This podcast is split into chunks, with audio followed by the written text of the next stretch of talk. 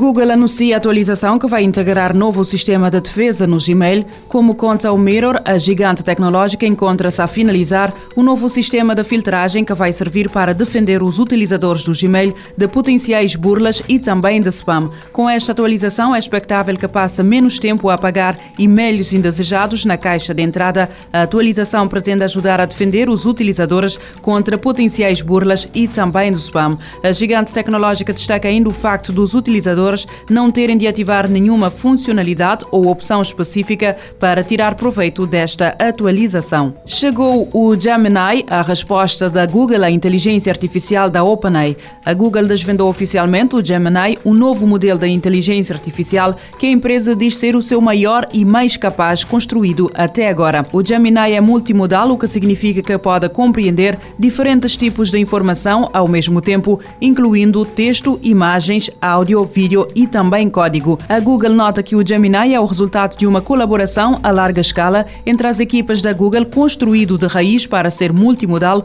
o que significa que consegue generalizar e compreender, operar e combinar diferentes tipos de informação. A Google já adiantou que o Pixel 8 Pro será o primeiro telemóvel Android a receber o Gemini, notando que a intenção é lançar a inteligência artificial em mais dispositivos com o sistema operativo. O Cieng AI da Microsoft já está disponível para Android. Depois de vários anos a estar disponível exclusivamente para iOS, a Cieng da Microsoft chegou ao Android com o lançamento a coincidir com o Dia Internacional das Pessoas com Deficiência. A Cieng da Microsoft descreve o mundo para pessoas cegas. Lançado em 2017, a aplicação para ajudar pessoas com dificuldades ou deficiências visuais a ler o mundo ao seu redor é gratuita e recorre à inteligência artificial e à câmara do smartphone para narrar o o mundo, permitindo, por exemplo, ler textos impressos e documentos, identificar uma variedade de produtos e descrever fotografia e imagens. Como explica a Microsoft com o lançamento na Play Store da Google,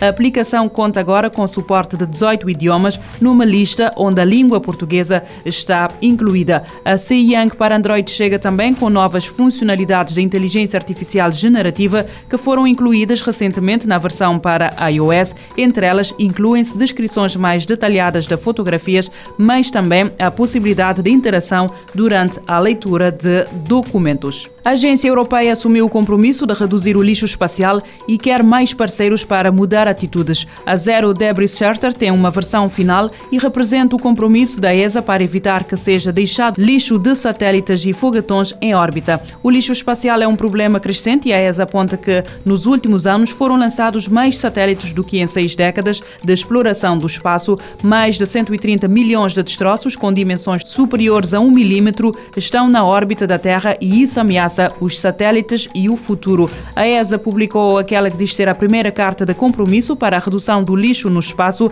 A Zero Debris Charter é uma iniciativa global que pretende envolver a comunidade no mesmo objetivo. A agência europeia está envolvida em várias iniciativas para gerir o fim da vida dos satélites e também a remoção de destroços. O objetivo é desenvolver regulação para manter a órbita da Terra livre dos vestígios de equipamentos desativados. Mais de 40 organizações já se envolveram neste objetivo incluindo a Agência Espacial Portuguesa.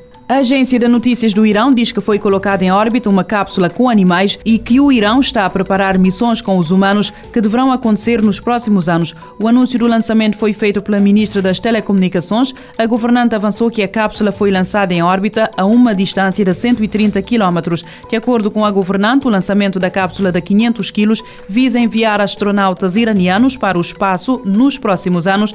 Para já foi enviada uma biocápsula com animais, mas o tipo de passageiros que estão a bordo não foi revelado. Ocasionalmente, as autoridades do Irão anunciam lançamentos bem-sucedidos de satélites e outras naves espaciais. Em setembro, o Irão disse ter enviado ao espaço um satélite de recolha de dados.